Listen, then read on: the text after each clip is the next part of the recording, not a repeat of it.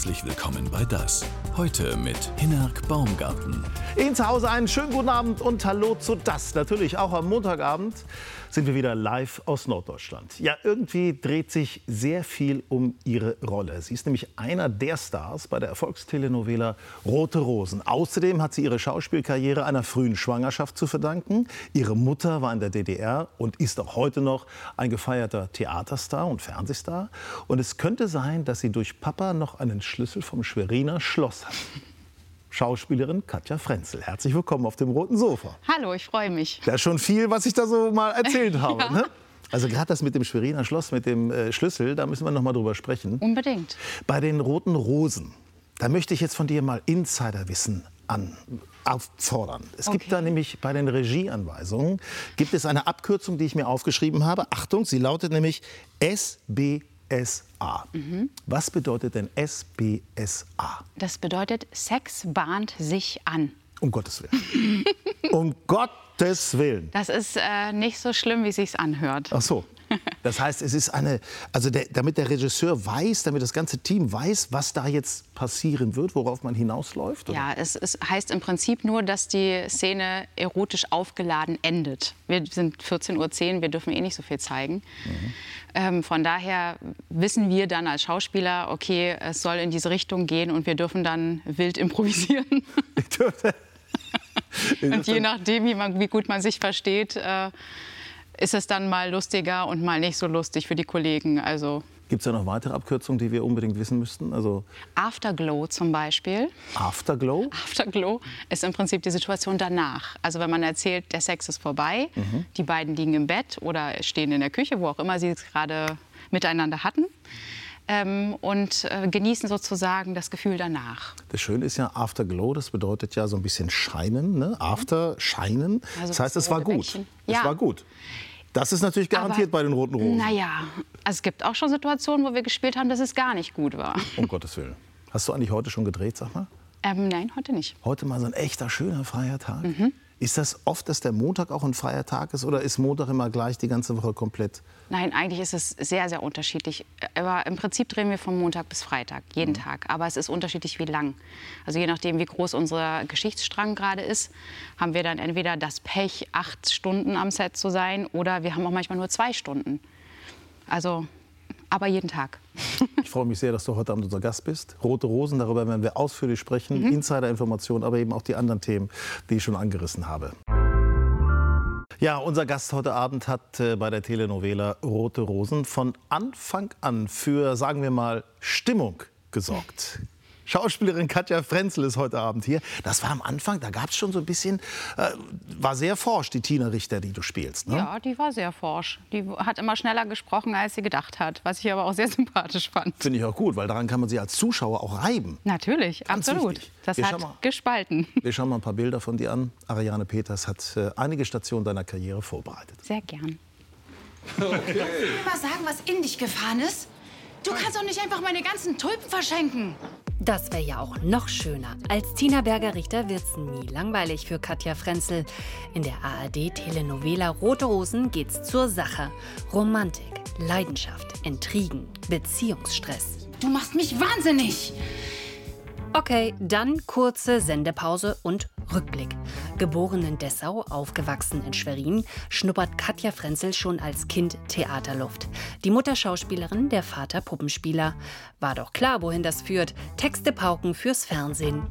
Das heißt, ich bin also kein Freak? Nö, Schauspielerin. Und das seit 30 Jahren.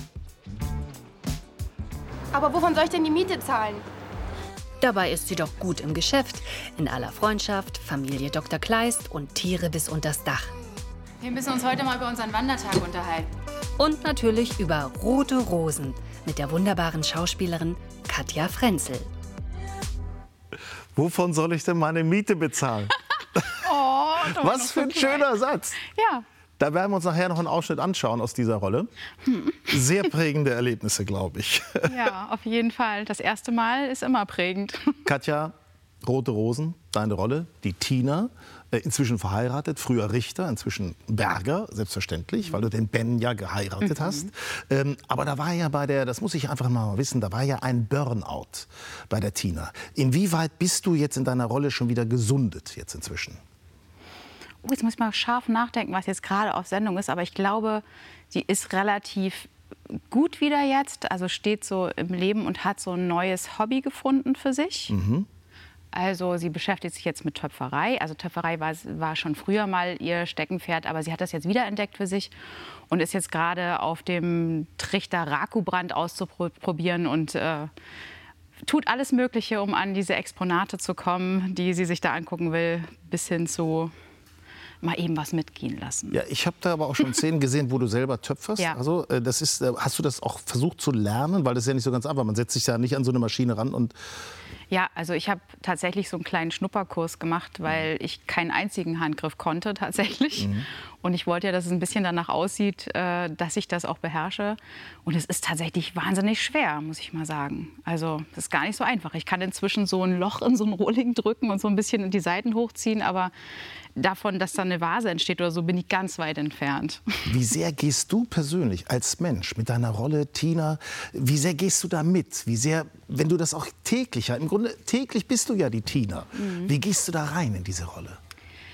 Also das ist schon eine sehr besondere Arbeit, ne? weil man wirklich viele Stunden am Tag damit verbringt. Also mit dem, es ist ja nicht nur so, dass ich zum Drehen ins Studio gehe, sondern ich lerne ja auch die Texte, ich bereite mich vor, ich überlege, was durchlebt die gerade, was mhm. erzählt man noch so, auch beziehungstechnisch zwischen den beiden, ähm, Ben und Tina.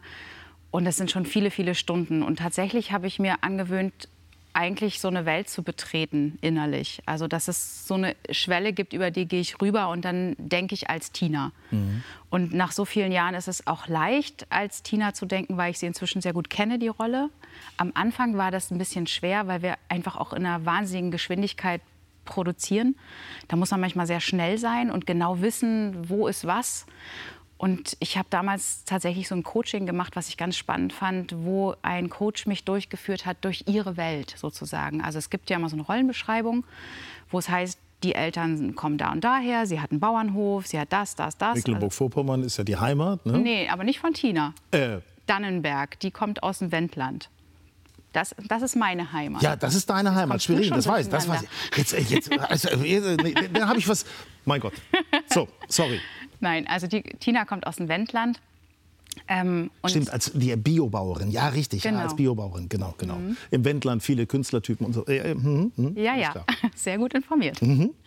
Jedenfalls ähm, äh, war das, war das ähm, ziemlich gut, weil der hat im Prinzip immer so Sachen gemacht. Der hat mich mal gefragt, wo in deinem Körper spürst du die Anbindung? Also wenn du an deine Eltern denkst, an deine Mutter, wo spürst du die in deinem Körper, in deinem Herzen, in deinem Bauch? Und dadurch hat man so eine so ein Gefühl für die Welt bekommen, in der man sich bewegt. Und man konnte dann einsteigen in die Welt und versuchen so zu denken, wie die denkt. Man hatte so Keywords auf einmal, die was in deinem Körper ausgelöst haben, weil man das einmal ausprobiert hat, wie sich das anfühlt.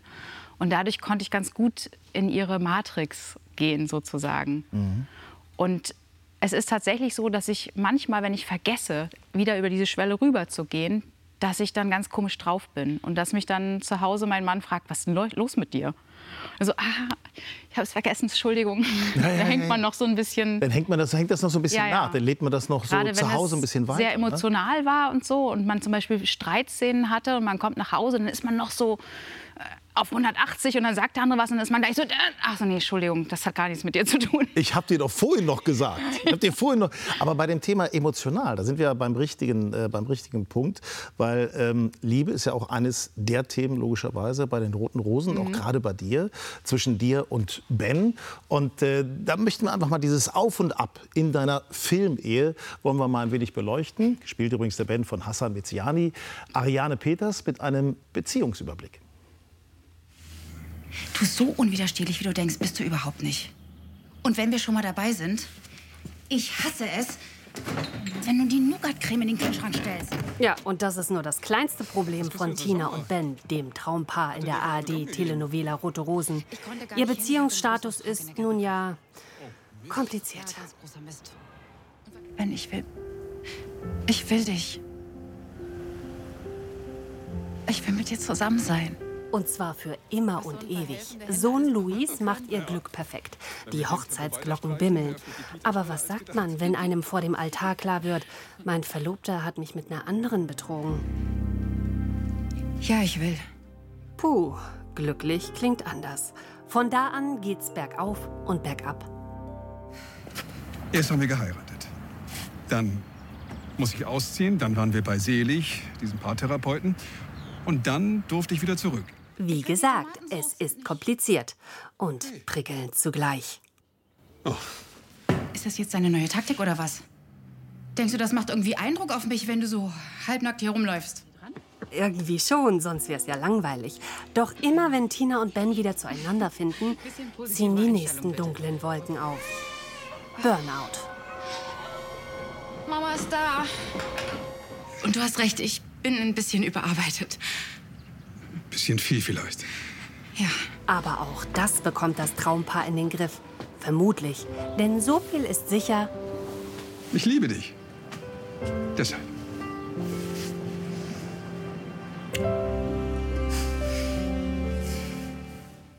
Ja, und auch diese Liebesgeschichte geht täglich weiter, Montag bis Freitag, im ersten um 14.10 Uhr, im ersten und morgens dann auch immer die Wiederholung hier im NDR Fernsehen. Ähm, Habe ich gesagt, Hassan? Hakim, Hakim Micha Miziani.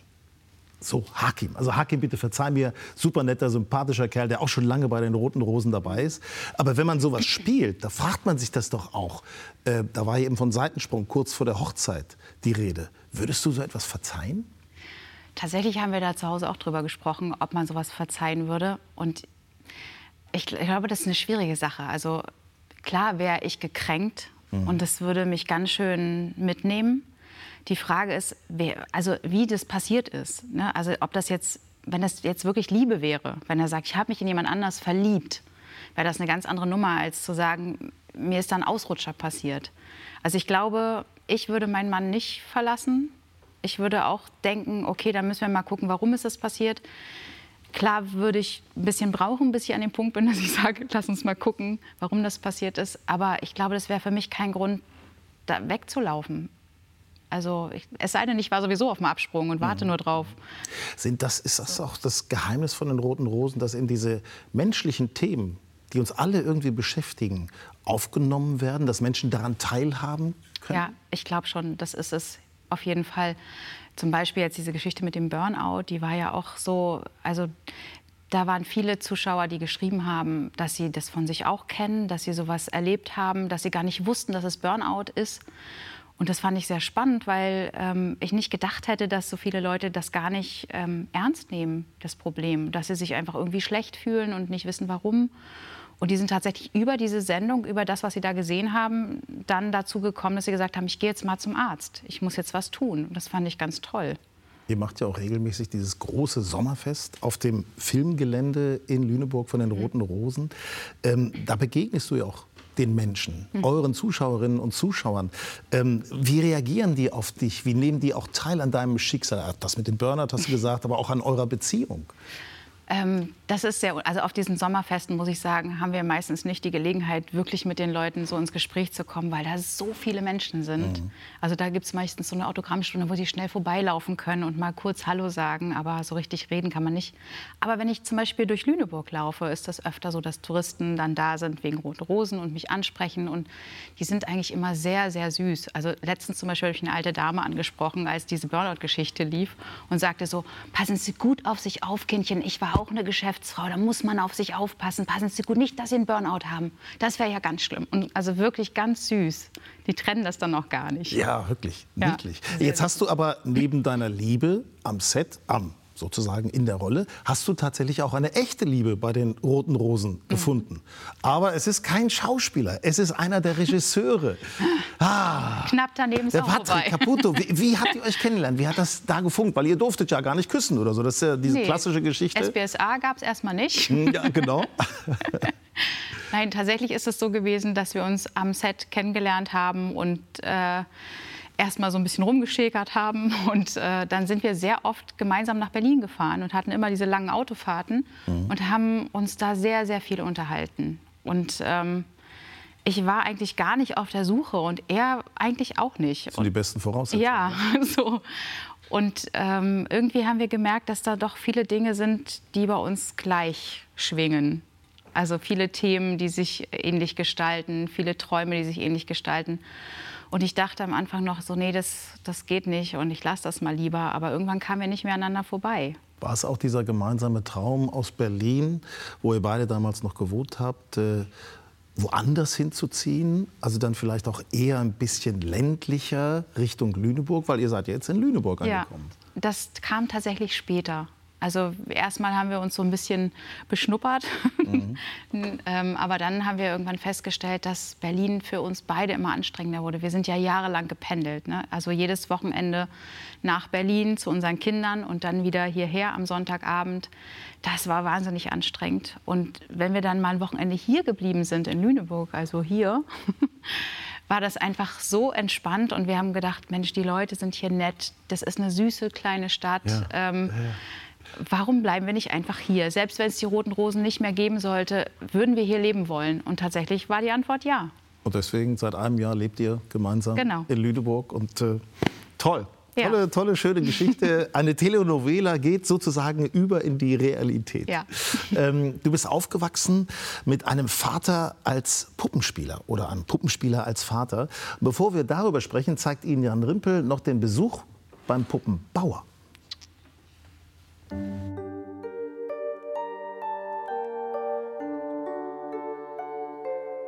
Wir sind an einem absolut zauberhaften Ort. Er ist bevölkert von unglaublich vielen, unglaublich tollen Figuren, Charakteren.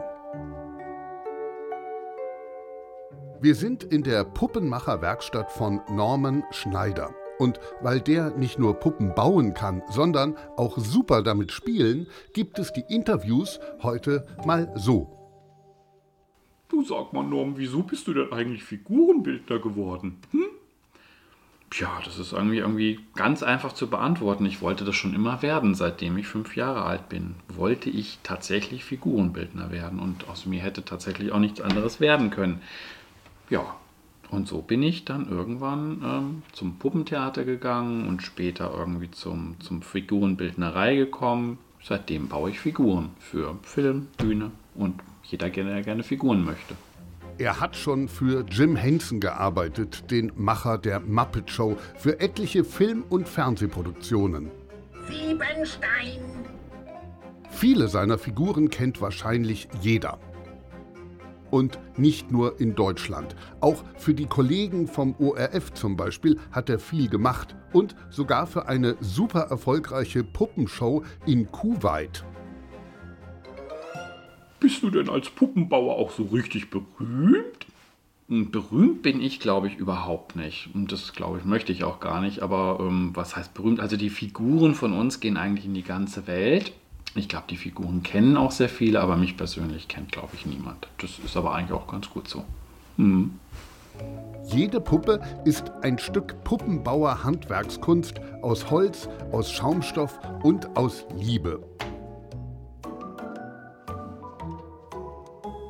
In der richtigen, in der genialen Art zusammengefügt und zurechtgeschnitten, erwachen die Materialien in seinen Händen zum Leben. Diese Katze hier wird zum Beispiel mal so aussehen. Und worauf kommt es bei einer guten Puppe an? Ja, das sind so mehrere Faktoren. Also A natürlich auch an den am Puppenspieler, dass er die Figur nachher schön beseelt. Also es ist ganz wichtig zum Beispiel eine Figur ähm, zu beseelen und nicht nur zu bewackeln. Und natürlich ist ähm, jetzt rein vom Handwerklichen, dass eine Figur gut auf der Hand liegt, dass sie gut zu spüren ist, dass sie leicht ist und viele Dinge einfach auch prima mitmachen kann, die, die so eine Figur dann vielleicht einer, im Laufe einer Inszenierung oder einer, einer Fernsehproduktion machen muss. Das Figurenbaueratelier von Norman Schneider. Hier kann man gucken, gucken, gucken und gucken.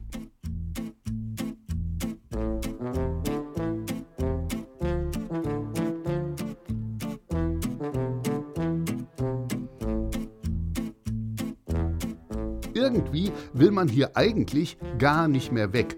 Aber Leider, irgendwann ist halt immer ich hätte da jetzt noch ein paar Fragen. Nee, das tut mir leid. Ich habe jetzt gar keine Zeit mehr. Ich muss nämlich an der Katze weiterarbeiten. Und deswegen setze ich dich jetzt leider ein bisschen unter den Tisch oder wieder zurück in den Schrank. Weil ich, aber ich würde gerne noch. Weil, tut mir leid. Ich muss jetzt leider ein bisschen an der Katze weiterarbeiten. Tut mir leid. So. Großartige Puppen. Was waren das für Puppen, mit denen dein Vater gearbeitet hat? auch solche teilweise. Mhm. Der hatte Stabpuppen, Marionetten, welche, die einfach so geführt wurden, also die eigentlich komplett als Puppe da sitzen, die einfach nur so einen Stab am Kopf hatten, mit dem man ja. führen konnte und die Hände wurden dann so bewegt. Also eigentlich alles. Deswegen, ich war gerade ganz fasziniert von diesem Film. Wieso hattet ihr eigentlich einen Schlüssel zum Schweriner Schloss? Tja. Ja, da ist, mal, da ist ja, der Neid ist da groß. Ja. Nicht? Also wir reden von deiner Kindheit. Ne? Ja, ähm, weil das Puppentheater eine Weile im Schweriner Schloss okay. war. Also es gab da einen Raum, ich glaube, es war sogar ein Turmzimmer. Also ganz, ganz romantisch. Man konnte unten diesen Turm aufschließen und musste dann so eine Wendeltreppe hochlaufen in so ein Turmzimmer und da drin war das Puppentheater. Und deswegen hatten wir einen Schlüssel. Und meine Schwester hat immer gedacht, äh, uns gehört das Schloss deswegen. So. ähm, es war aber so am Anfang äh, der Karriere deines Vaters, da war er nicht unbedingt sagen wir mal, beliebt beim Regime der DDR. Äh, da hast du dich ein wenig aufgelehnt. Was hast du unternommen? Ja. Ja, ich habe tatsächlich eine Unterschriftensammlung veranstaltet, sozusagen. Wie alt warst Schule. du da? Zehn mhm. vielleicht. Mhm. Also ich habe gedacht, äh, das mit der Demokratie, was die uns hier erzählen, das probiere ich jetzt mal aus. Ne? Also wenn wir machen, was die meisten wollen, so hatte ich Demokratie verstanden. Sehr gut dann äh, mache ich jetzt mal eine Unterschriftensammlung, dass man hier ein Puppentheater machen soll. Und da gab es richtig Ärger, weil so war die Demokratie nicht gemeint im Osten. Ja, ja, ja. da musste man schon doch ein bisschen anders, ne? Ja, ich musste vor sehr vielen Lehrern aussagen, was ich dann mit dieser Aktion bezwecke und äh, wurde sehr unter Druck gesetzt, das doch zurückzunehmen und bloß nicht einzureichen. Und ich war ganz erstaunt und habe dann immer gefragt, aber wie ist es denn dann gemeint? konnte nicht wirklich beantwortet werden. Trotzdem, dein Vater, sehr bekannter Puppenspieler gewesen und geworden. Wie war das für dich, auch als junges, naja, also als Teenager im Endeffekt, als du denn deinen Vater gesehen hast äh, bei der großartigen Show Ein Kessel Buntes? ja, das war toll. Also ähm, Kessel Buntes war ja äh, die Sendung im Osten, wo einfach alle aufgetreten sind. Und mhm. den Kessel Buntes, den mein Vater mitgemacht hat, das war ja sozusagen eine ähm, Show, wo die so ein bisschen die DDR verarscht haben. Es war schon ziemlich lustig, weil sie einfach alle Größen äh, nachgemacht haben. Also mhm. es, Erich Honecker ist da aufgetreten und so als Persiflage und Reich Ranitzky, mein Vater hat Reich Ranitzky äh, persifliert und also wirklich sehr gut auch. Das sage ich jetzt nicht nur, weil es mein Papa ist, sondern weil es wirklich gut war. Und haben viele ähm, DDR-bekannte Lieder auch dann gesungen und so. Und das war wirklich eine tolle Sache. Also äh, wer Ostalgie mochte und mag, der war da genau richtig. Es gab deinen Vater als Puppenspieler, als äh, großartigen Menschen, der in so eine Fantasiewelt eingetaucht ist, auch mit dir als Tochter. Aber du musstest als Kind auch mit äh, anderen Phasen deines Vaters umgehen, mhm. lernen. Äh, dein Vater hat Alkohol getrunken. Wie hat er sich verändert, wenn er Alkohol getrunken hatte? Naja, also ein Mensch, der alkoholabhängig ist, ist nicht mehr er selbst. Ne? Also der wird einfach, also es ist, glaube ich, sehr unterschiedlich, wie man sich da verändert. Mein Vater wurde dann zum Kleinkind. Also das war dann immer so, dass wir ihn betreuen mussten, weil er mhm. nicht mehr in der Lage war, uns zu versorgen und ähm, hat sich dann in seinem Zimmer eingeschlossen oder geweint, weil er traurig war und so. Also es war so emotional wahnsinnig anstrengend für uns. Ähm, und es war einfach dann nicht mein Vater, sondern das weiß ich auch nicht, wie ich das bezeichnen soll, aber das waren wirklich zwei verschiedene Väter, die ich da hatte. Der eine, der großartig und fantasievoll war und der andere, der eben einfach nicht als Vater funktioniert hat. Null. Mittlerweile lebt dein Vater in einem Pflegeheim, mhm. ist an Demenz erkrankt. Mhm. Ähm, auf was für eine, mit diesen Erfahrungen, auf was für eine Basis ist dann so diese Vater-Tochter-Beziehung? Ach, das waren verschiedene Phasen, die ich da durchgemacht habe, tatsächlich, weil ich war teilweise sehr wütend auf ihn, weil ich alles übernehmen musste. also die Demenz hat sich angekündigt, er wollte es nicht wahrhaben. Er hat alle Versuche, dass wir ihn schon mal irgendwo anders umsiedeln, sozusagen in unsere Nähe. Und so hat er alle abgeblockt. Wir mussten uns aus der Ferne kümmern. Er hat in Dresden gelebt, meine Schwester und ich eben Lüneburg, Berlin, äh, mhm. Mecklenburg, meine Schwester waren weit weg und wir mussten von aus der Ferne alles managen. Wir haben seine Wohnung auflösen müssen irgendwann. Da war ich verdammt wütend auf ihn. Aber letzten Endes ist jetzt ein Mensch übrig geblieben, der nur noch im Augenblick existiert. Und das war für mich der Punkt zu sagen, gut, dann gehe ich jetzt auch in diesen Augenblick und gehe mit ihm in diesem Augenblick einfach in die Liebe, die ich für ihn habe, aus den schönen Zeiten, weil alles andere würde ich mir nur selbst wegnehmen. Also ich kann die Momente mit ihm genießen ähm, und ich versuche das, was Ungutes passiert ist, einfach liegen zu lassen und zu sagen, es ist jetzt vorbei. Es gibt ganz, ganz selten lichte Momente im Leben deines Vaters mhm. und die haben etwas mit Erinnerung zu tun. Vielleicht ja. auch mit ein Kessel Buntes, aber es gibt einen Menschen, den erkennt er immer wieder. Ja. Frank, Frank Schöbel. Schöbel. Frank Schöbel saß nämlich gerade vor ein paar Wochen oder ein paar Monaten saß Frank Schöbel hier bei Ach, mir auf dem schön. roten Sofa. Ja. Und er hatte sich natürlich nicht nehmen lassen, aus einem ganz besonderen Grund, äh, noch einen kleinen Gruß dazu. Überraschung! Liebe Katja, du auf dem roten Sofa passt irgendwie zu Rote Rosen. Ne? Ich erinnere mich noch ganz und sehr gerne an die Dreharbeiten mit dir und der ganzen Crew. Die haben mir das Drehen so leicht gemacht. Dafür nochmal vielen, vielen lieben Dank. Dann ganz liebe Grüße hier vom blauen Sofa ans rote Sofa. Hm? Tschüss, dein Frank. Oh, das ist aber eine schöne Überraschung. Wie reagiert dein Vater, wenn er was von Frank Schöbel hört oder sieht? Äh, tatsächlich ist es dann so, dass, er, dass die Augen kurz klar werden und er sagt, das ist doch unser Frank.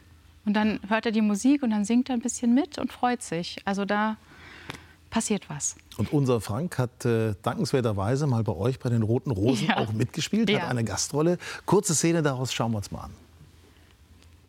Okay, ich starte jetzt den Film. Ist mir egal, ob du den Anfang verpasst. Ja, ja, ich bin sofort da.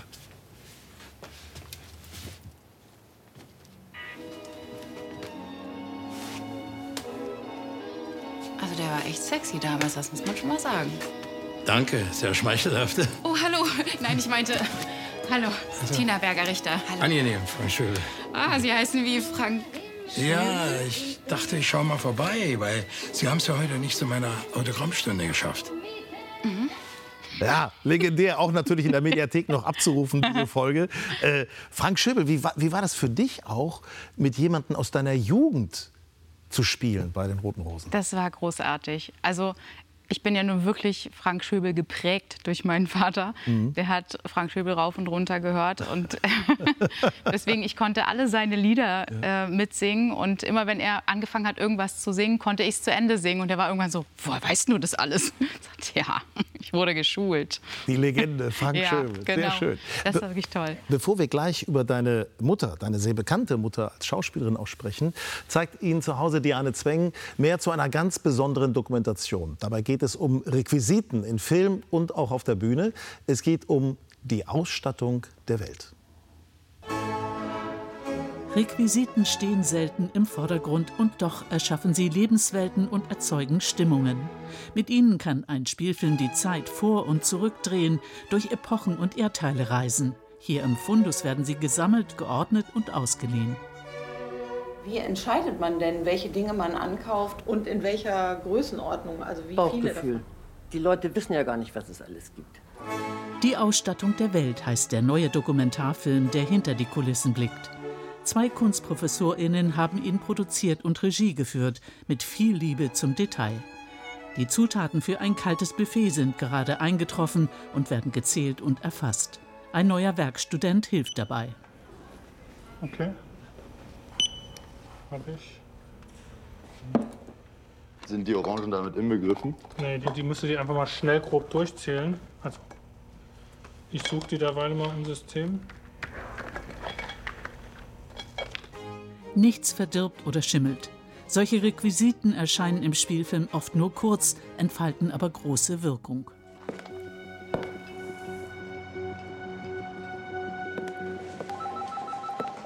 Also die ganzen 70er, 80er Jahre Telefone ist nach wie vor immer ein Dauerbrenner. Wir hatten unsere Nummer.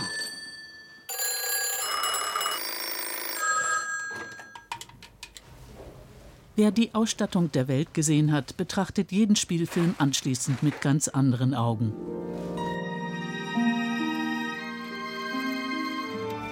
Das Tolle ist natürlich, weil die alle täuschend echt aussehen. Ja, allerdings. Wunderbar. Ziemlich echt. Allein schon der Topf sieht ja auch schon echt aus mit der Moosbepflanzung und eben eine Rose im fast verblühten Zustand. Die Afrikatheke, ein Auftrag für die Fernsehserie Großstadtrevier. Ein Ebenholzschwert, ein Speer mit Ziegenfell, eins mit Pythonhaut und eine Machete. Sie alle müssen vermessen und beschrieben werden, bevor der Mietpreis berechnet wird. Ein deutlicher Kontrast zur Dramatik bei ihrem Einsatz in der Serie. Als Hinweis auf unentdeckte Ecken und offene Fragen lässt der Dokumentarfilm immer wieder einen roten Fisch auftauchen. Dieser ganze Gang, den wir hier sehen, der ist nicht thematisch gesetzt, der ist zur Inspiration gedacht. Einige Gemälde wie das Schokoladenmädchen gibt es hier mehrfach, weil sie immer wieder angefordert werden. Wenn ich die einzelnen Räume mir angucke, sind sie thematisch, da sind Persönlichkeiten, da ist der Faschismus drin, der bleibt doch zu der Raum für die meisten Kunden. Wie mit Requisiten afrikanische Stereotypen und Vorurteile bedient werden, ist ein Leitmotiv der Doku. Dazu führt das Regieduo eine fiktionale Figur ein, Cleo, die Doktorandin für postkoloniale Studien, dargestellt von der Schauspielerin und Aktivistin Thelma Boabeng. Oh, African woman holding a clock. Nee, haben wir nicht. Doch, als Duschvorhang. Und das ist so für mich so das Faszinierende daran, weil es natürlich in dieser Zeit in der Renaissance ein sehr, sehr seltenes Bild ist von einer schwarzen Frau. Die in diesem Fall ja auch die Hauptfigur des Bildes geworden ist. Die Ausstattung der Welt ist jedenfalls mehr als nur eine nüchterne Dokumentation über Requisiten. Und die Ausstattung der Welt ist auf Kinotour. 7. Februar in Hamburg und 8. Februar in Bremen. Bärbel Röhl, deine Mutter, Legende am Theaterhimmel der DDR, Film, Fernsehen, alles gemacht, auch natürlich nach der Wende. Momentan spielt sie in Düsseldorf, ne? das Pur Musical in Düsseldorf. Ähm, wie hast du das Mecklenburger Staatstheater, wie hast du das als Jugendliche, als Kind erlebt? Ähm, auf der einen Seite total faszinierend, weil die haben ja grandiose, große Inszenierungen gemacht und äh, Abende, zum Beispiel die, die antike Abende, wo irgendwie fünf Stücke parallel liefen, wo man sich aussuchen konnte, in welches Stück man geht. Und man konnte halt immer wieder hingehen und hat ein riesiges trojanisches Pferd vors Theater gestellt und so. Dann die Faustinszenierung, die legendär war. Also es waren tolle Sachen, die da gelaufen sind. Und zur Wendezeit waren auch ganz tolle Sachen, die mir wirklich geblieben sind. Ähm, das Aber trotzdem ich, wolltest du keine Schauspielerin nee, werden. das wollte ich, nein, das wollte ich nicht. Und jetzt kommt zum Punkt, jetzt kommt die, die Wende. Jetzt wird sie mit 17 wird sie schwanger. Nee, mit 16 fast. Oder mit 16 sogar. Also, Ich ne? glaube, es war ein Geburtstagsgeschenk, das Kind. es war ein Geburtstagsgeschenk. Also erstens, wie haben deine Eltern darauf reagiert? Mhm. Wie? Also meine Mutter ähm, war nicht ganz so begeistert zu Anfang. Die war erst mal ein bisschen sauer auf mich, aber nicht lange. Mhm. Und mein Vater, der fand es super. Der war sowieso so nach dem Motto, Frauen müssen Kinder kriegen. Also war das für ihn okay. Und als 16-jährige junge Frau, die schwanger ist, wie kommst du dadurch denn doch zur Schauspielerei, zum Film? Ja, das war ein bisschen lustig, weil ähm, eine Kollegin von meiner Mutter drehte gerade eine Serie, die hieß Frauenarzt Dr. Markus Mertin.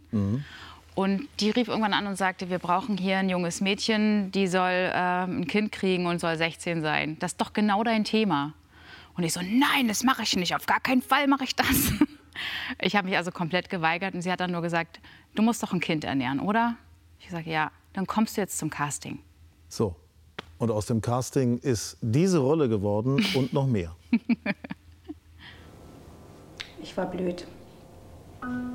Ich habe geglaubt, weil Sie Heinkes Vater sind, würden Sie mir helfen. Ganz unbürokratisch. Entschuldigen Sie. Das ist schon okay. Was sagt der Vater des Kindes? Der weiß nichts davon und der soll auch nichts wissen. Der hat gerade Abi gemacht und will studieren. Für den war das doch nur ein kleiner Flirt. Es würde so aussehen, als will ich ihn zwingen, mit mir zusammenzubleiben, wenn ich das Kind bekäme. Und sowas mache ich nicht. Ich bringe keine Not. Den Thomas nicht und meine Eltern schon gar nicht. Eine Episode sollte es werden. Wie viele sind es dann geworden? Ich glaube zwölf. Wahnsinn. Ja. Richtig, zack, und damit war der Start gelegt. Ja. Und du konntest das Kind durchbringen. Das Auch als alleinerziehende junge Frau, junge Genau. Mutter. Ähm, wie hast du gelernt, Liebesszenen zu drehen? Ah, die, also ich glaube, das allererste Mal, dass ich überhaupt eine Kussszene hatte, habe ich gedacht, ich muss sterben. Mhm. Sag, oh Gott, sowas Intimes und dann gucken auch noch alle zu. Also da war ich ja wirklich, das war da. Da war ich 18 und habe gedacht, das kann ich auf gar keinen Fall. Und tatsächlich, also Liebesszenen, ich, ich musste zum Glück nie eine Sexszene drehen. Da ist für mich irgendwie, das ist so eine, nee, würde ich nicht machen. Also ganz einfach, das ist Also du hast es mehr oder weniger intuitiv gemacht. intuitiv. Ja, ich habe es intuitiv gemacht. Es geht aber auch etwas anders. Sexszenen, Leidenschaft, das ist ja nicht nur einfach im Film. Karin Rowold hat deswegen eine Expertin getroffen. Sie ist eine Pionierin. Julia Efferts ist Deutschlands erste Intimitätskoordinatorin. Das heißt, sie choreografiert Liebesszenen an Filmsets, wenn sie nicht gerade selbst vor der Kamera steht. Guten Morgen. So wie hier in der ZDF-Serie Soko Wismar. Julia Efferts spielt die Kollegin des Mordopfers und beichtet gerade eine Affäre. Alles ganz harmlos für den Vorabend. Ja, sie wollte sicherlich nicht stören. Zwischen dem Kapitän und mir hat sich was angebahnt. Wie lange war er noch mal auf dem Schiff? Keine zehn Minuten. Dann hat er mich noch begleitet. Er hat versucht, mich hier rumzukriegen. Bei manchen Produktionen geht es ganz anders zur Sache. Sexszenen brauchen eine Expertise, meint Julia Efferts und hat sich zur Spezialistin ausbilden lassen in England und den USA. Intimitätskoordination ist wie Stuntkoordination. Das heißt, ich plane und choreografiere intime Szenen für Film, äh, Fernsehen, Theater. Ich sichere sie ab und ich sorge dafür, dass die Szenen gut aussehen und dass sie vor allem innerhalb der Grenzen der Spieler gearbeitet sind. Heiße Leidenschaft. Das Ergebnis harter Arbeit. Hier ist keine Berührung zufällig, sondern folgt einem Skript. Es geht darum, Figuren zu erzählen. Also wir wollen ja verstehen, was passiert da eigentlich. Also das Körperliche, wie sich das ausdrückt, ja, das sehen wir, wir verstehen, die küssen sich, aber was liegt da drunter? Intimität ist viel mehr. Intimität ist das hier drin. Es ist das, was uns verbindet, äh, uns Menschen. Besonders heikel, auch für die Akteure, die Darstellung sexualisierter Gewalt. Bei dieser Vergewaltigungsszene hat Julia Efferts streng nach Choreografie gearbeitet. Man muss das körperlich sehr, sehr klar technisch arbeiten. Und das auch wirklich aus, aus, überhaupt aus diesem Themenbereich Sex Sexualität muss man es ganz wegholen, denn es hat ja damit nichts zu tun, es geht um Gewalt. Was ich aus Erfahrung sagen kann, ich habe schon, nicht in diesem Fall, aber bei anderen Fällen ähm, mit Schauspielern gearbeitet, die auch Privaterfahrungen mit sexualisierter Gewalt gemacht hatten. Und da muss man natürlich aufpassen, dass hier nicht retraumatisiert wird durch das Spiel, was mitunter als sehr real empfunden wird im Gehirn, in der Psyche. Spannende Intimszenen haben eine Dramaturgie, ein Vor- und ein Nachspiel, sagt Julia Efferts. Auch das Setting spielt eine Rolle. Die größte Schwierigkeit bei der Szene war, glaube ich, äh, war das Auto letztlich. Wie kriegt man äh, den Kameramann ins Auto? Wie kriegt man die Kamera ins Auto? Und wie kann man es irgendwie so einfangen auf kleinem Raum? Ein Höhepunkt wird erzählt, also dass sie zum Höhepunkt kommt. Und das ist Teil der Arbeit, dass wir gucken, okay, was ist da eigentlich die Reise? Wie kommt sie dahin? Äh, Und hier hat es durchaus ein bisschen was von Arbeit. Was man in der Szene sehr, sehr gut sieht, ist ja, diese, diese pure Verzweiflung, einfach dieses sich aneinanderkrallen, sich wieder fühlen wollen, spüren wollen. Mut zur Verletzlichkeit. Julia Efferts hat ein Buch geschrieben über ihre Erfahrungen als Intimitätskoordinatorin, ein Beziehungsratgeber und ein Plädoyer. Ich würde mir wünschen, dass wir alle Mut zu mehr Verletzlichkeit haben und uns auch trauen, uns verletzlich zu machen. Und da kann menschliche Bindung entstehen. Und ich glaube, das macht uns glücklicher als Menschen langfristig. Ja, zuzulassen, Gefühle zuzulassen, ist wichtig, sehr wichtig. Das, ich möchte noch was zulassen, was dich sehr bewegt. Und zwar, äh, du wolltest noch was loswerden. Es geht um äh, DRK, um das Wünschemobil. Ja, das DRK Wunschmobil heißt es tatsächlich. Mhm. Und das ist eine Initiative, die helfen todkranken Menschen, die einen letzten Wunsch haben. Das heißt, man kann sich zum Beispiel über die Webseite über des Lüneburger DRK an die Leute wenden und seine Bitte formulieren und kann darum bitten, dass man noch einen letzten Wunsch, einen Transport irgendwo hin zu einem Konzert oder von mir aus auch an ein Filmset. Ähm, du engagierst dich dafür, finde ich ja. ganz toll. Großartig. Und morgen sehen wir dich um 14.10 Uhr im ersten bei den Roten Rosen. So ist es. Liebe Katja, es war sehr nett. Danke dir. Ebenso. Morgen kommt zu uns dann abends ein Mann, der uns militärische Lagen im Fernsehen erklärt. Ich bin sehr gespannt auf Professor Carlo Massala. Morgen 18.45 Uhr. Jetzt gibt es die Neuigkeiten aus Ihrem Bundesland. Bis morgen Abend. Tschüss und schön.